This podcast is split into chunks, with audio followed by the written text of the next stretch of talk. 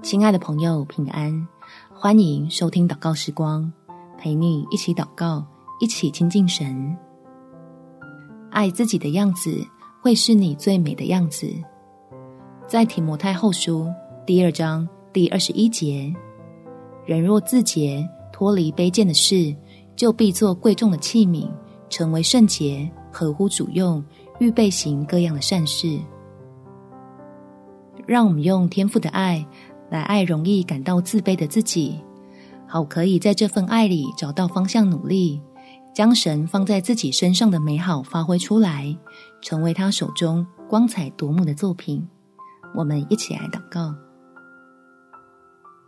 天父，认识你之后，我就知道如何发现自己的价值，再也不用为了别人的眼光而焦虑，因为每个人在你的眼里。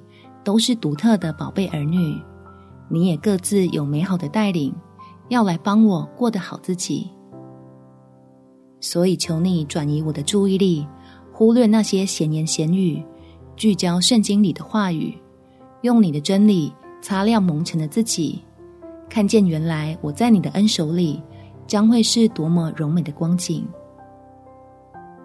畅通无阻的向人表现出来，造我的神真是爱我。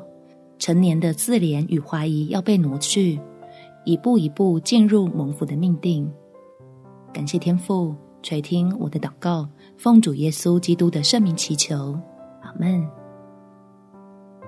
祝福你，在神的爱中活出自信耀眼的自己，有美好的一天。